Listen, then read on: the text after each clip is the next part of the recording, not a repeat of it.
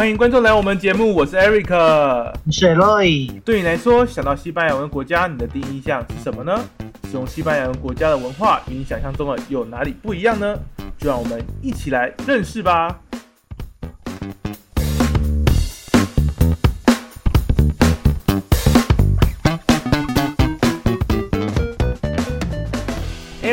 我们都知道哈，在五月到六月这一个月哈，这几个月以来哈，其实疫情哈，也有一些地方哈，其实都是蛮多人确诊的啦哈。那在国外的部分，其实疫情也没有完完整整控制下来。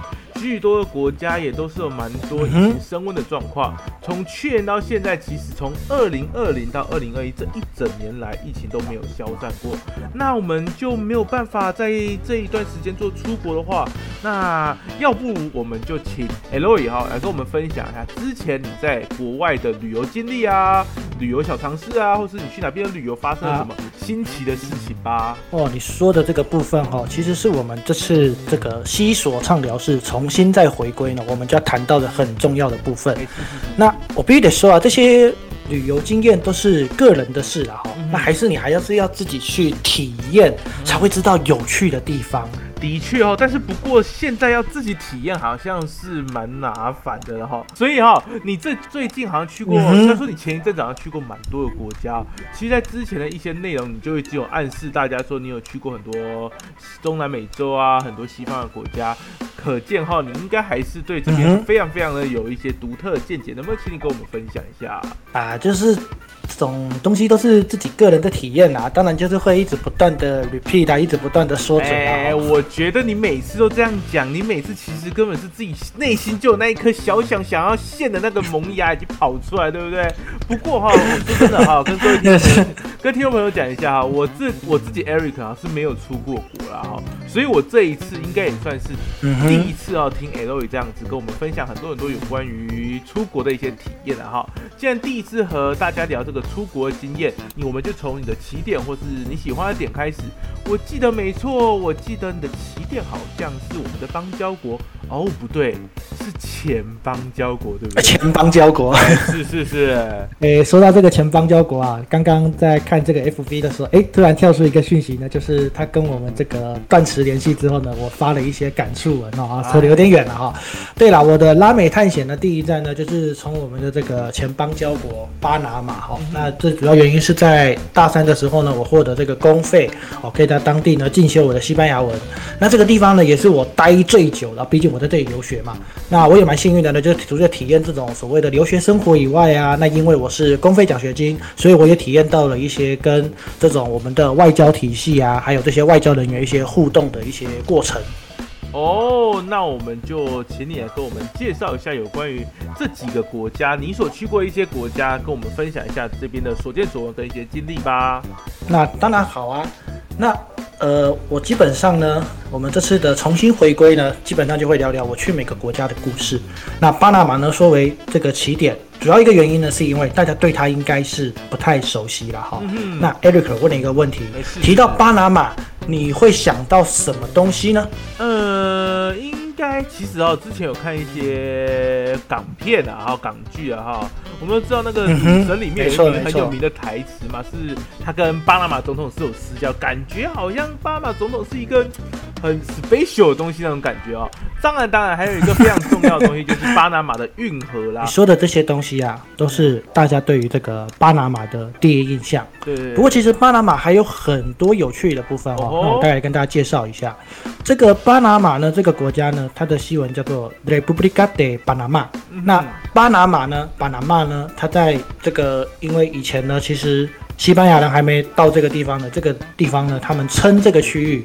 叫做蝴蝶和鱼的国家，好，那这是它比较早期的这种名称的来由。那在这种现在比较摩登的社会呢，我们就会称它叫做南美洲或者是中南美洲的迈阿密。嗯，那也曾经被那个某自由旅行网站哦，旅游网站呢，被誉为说是最适合养老的地方。怎么又是养老的地方？坦白说哈，之前你从电话打给我的时候，我就记得你当初是说啊，这巴拿马这边一望无际啊，好像什么都没有那种感觉。我就想说，你怎么从台湾苗栗飞到巴拿马苗栗那种感觉啊，对不对？怎么一望无际，什么都没有那种感觉哦。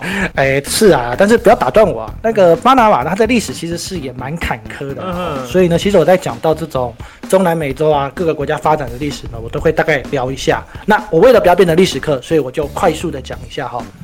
在这个一五零一年呢，这个哥伦布第四次造访美洲的时候呢，哎，发现了巴拿马。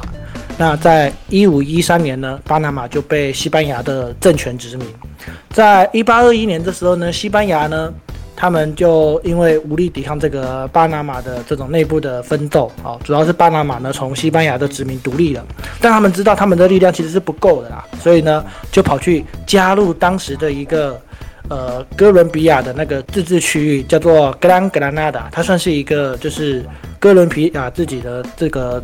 智利的那种政权，但后来呢，他们因为又非常不甘呐，因为这个政权呢又没有好好的对待他们。所以呢，他们就一直忍，一直忍，忍到了这个美国呢出现了。那美国出现呢，就是要这个巴拿马运河的开拓。对，那关于这个运河的，停停停停停一下，等一下，等一下，你这不就跟上一集一样，开始在讲历史了吗？你讲了他们所有所有巴拿马的历史，但是我想我们的听众朋友完全不是要听他的历史才对哦，我们是要听听看巴拿马当地的一些风景啊、美食啊、人文这种哈，他们的历史。我们好像不需要知道这么多哦。基本上呢，因为它的历史呢跟这个巴拿马运河的这个建成有关，所以才会出现这个知名的巴拿马运河。对对对，我要讲到这个运河呢，它还有太多故事了。不过这个花一集可能都讲不完哦。不过讲这么多哈，你觉得你会想？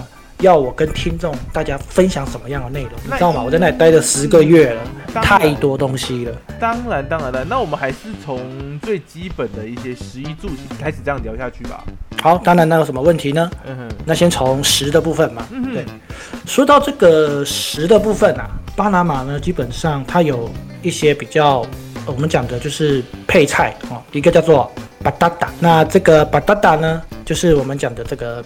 大芭蕉，哦，它做一个东西叫做巴达贡，巴达贡呢，就是把这个大芭蕉呢拿去用那种模型压印成像那种洋芋片的样子，然后用炸的，用煎的。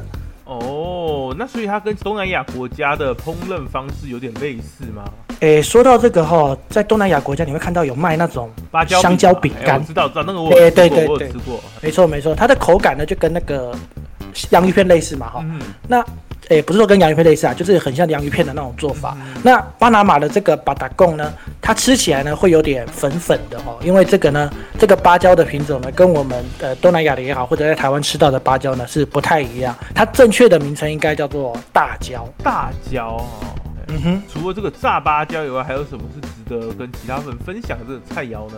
其实啊，我现在讲的这些呢，都算是那种配菜，哦，就像我们的白饭一样。嗯嗯，那说到这个配菜的话呢，Eric，你知道吗？我们在台湾啊，喝这个红豆汤啊、绿豆汤啊，都是甜的嘛，对不对？对对对对对。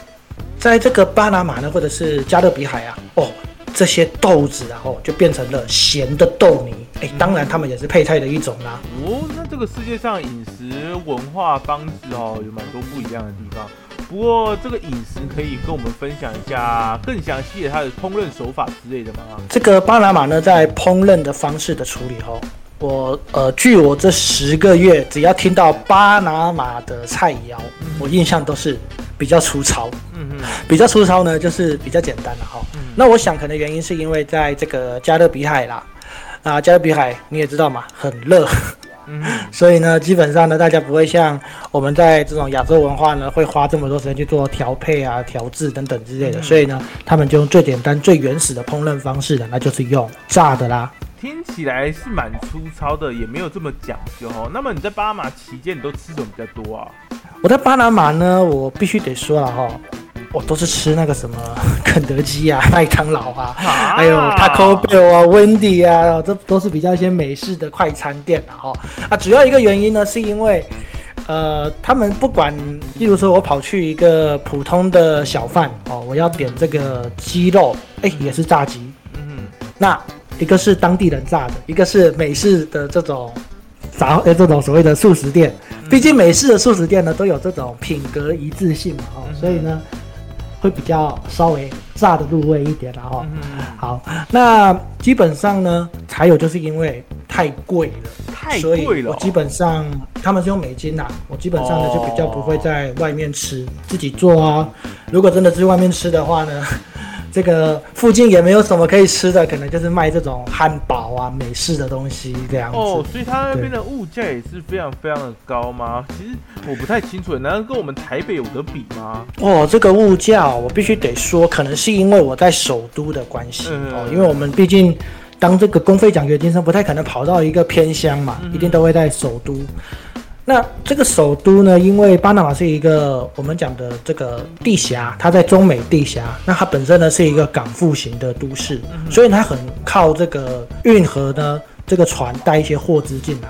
那我在常常在那里呢，就会遇到一个两难的问题，就是你要在家里煮，也不是；你要去外面吃，好像也不是。为什么？因为哈、你在家里煮的话呢，你要去买菜嘛。是，可是我讲了，它是一个港埠型的城市，所以呢，每天就要靠这个运河运送物资。所以呢，这个时候有可能我第一天看到萝卜，诶，它可能是一块美金，第二天一点五块，第三天三块啊，第四天不见了。哦，这个物资非常的稀缺啦哈。还有呢，第二点就是常常你会看到，明明两包这个重量看起来差不多，然后呢，这个萝卜来说的话呢，这个根数也差不多，但是一包就是写一点五，另外一包就是写三美，我也不知道为什么。哦，那所以他们那边在一些农作物上面真的是比较少见的、哦。那海鲜部分应该是蛮多的吧？说到海鲜啊，因为毕竟它是在这个加勒比海上嘛，但既然在加勒比海上的话呢，当然呢，这种海鲜就会很常见。那我觉得在加勒比海的好处就是哈、海鲜吃到饱。嗯哼，哦，这个在旅游的时候再跟大家继续的分享啊哈。嗯那因为他们的这种烹饪的方式呢是比较简单的哈，是所以呢，基本上这种海鲜吃到饱呢，你不太可能在诶餐厅会看得到，但是就稍微比较昂贵一点。对我们来说呢，这种海鲜吃到饱呢，就可能是出去玩的时候呢，才会稍微花大笔的经费呢去享受一下这种嗯海鲜的烹饪。是。但是你这样子讲下来的话，感觉是你是在巴拿那边就可以直接享受一个海鲜的大餐，你应该不用花很多钱吧？比起陆地上的一些农作物上，我觉得可能是因为我当时是去那个旅游景点的哈，是。但是其实我自己有在这个超市去做这个对比，就发现其实它的肉也好啊，这个菜也好，其实是差不多的。可是，在那种旅游景点本身就是靠海的地方，它可能那个食物呢本来就是比较充足的，所以当然价格就会稍微偏低一点。OK，但它的那种烹饪方式呢，都是用炸的，所以一个漂亮的鱼丢下去，一个完美的龙虾丢下去，所以我不知道哦这会不会引起你的胃口啊？但是这样都用炸的，好像真的蛮奇怪。毕竟海鲜的东西真的是还是要吃它原始的鲜甜感觉嘛，对不对？所以他们感觉用是是炸的，是说不定有一点破坏那种美感吧。不过不过，那既然你刚刚跟我们谈到有关于食物的部分啊，那也可以跟我们分享一下巴拿马当地的菜肴吗？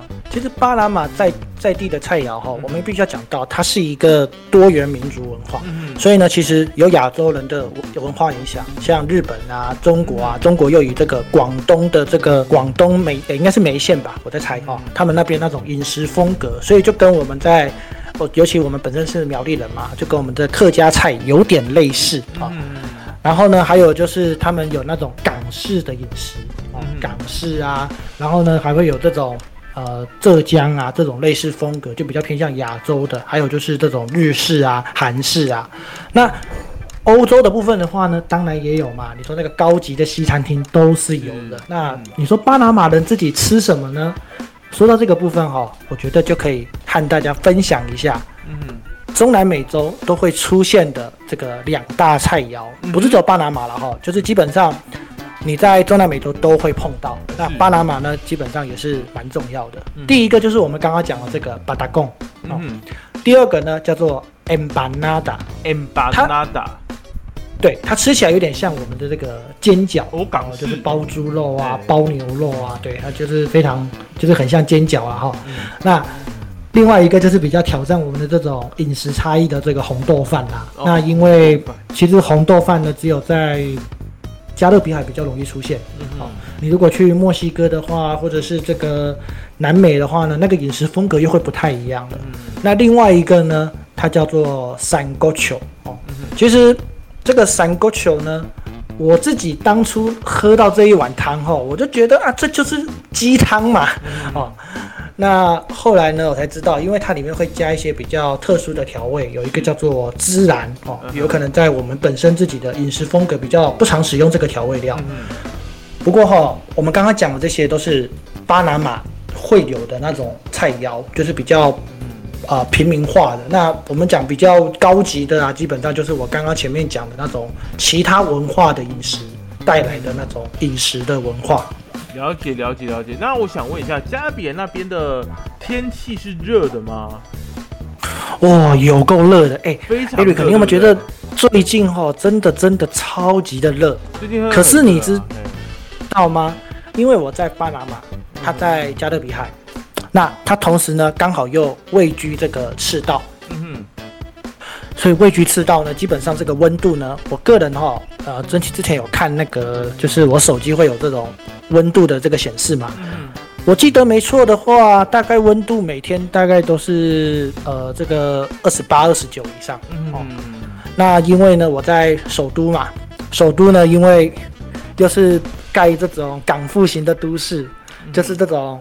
呃，大大小小的建筑物，所以呢，这种热岛效应呢，就会增加它的温度了。所以有时候你在路上，你就会发现，哦，这个温度哦，可能会飙到三十七、三十八，甚至呢，因为大家一直吹冷气嘛，很热很热，所以呢，你就会发现，那可能飙到四十四十一这样子。那我想问一下，他们当地饮食会用辣来做调味吗？毕竟大家要知道，中国的四川那一边哈，那边的天气也是非常非常炎热，因此他们会用大量的辣。的调味来做一些促进自己能够吃下饭啊，做一个开胃菜那种感觉啊哈，在蛮多南亚的地方啊，亚洲的地方其实都用辣来做一个饮食的一个主轴的方式。那在巴拿马附近有没有这样的状况？说到这个部分哈，我记得就我的旅游经验，我在巴拿马比较少吃到辣的。哦，就是如果我唯一可能吃到辣，就只有在那种墨西哥的餐厅，因为墨西哥蛮爱吃辣的哦。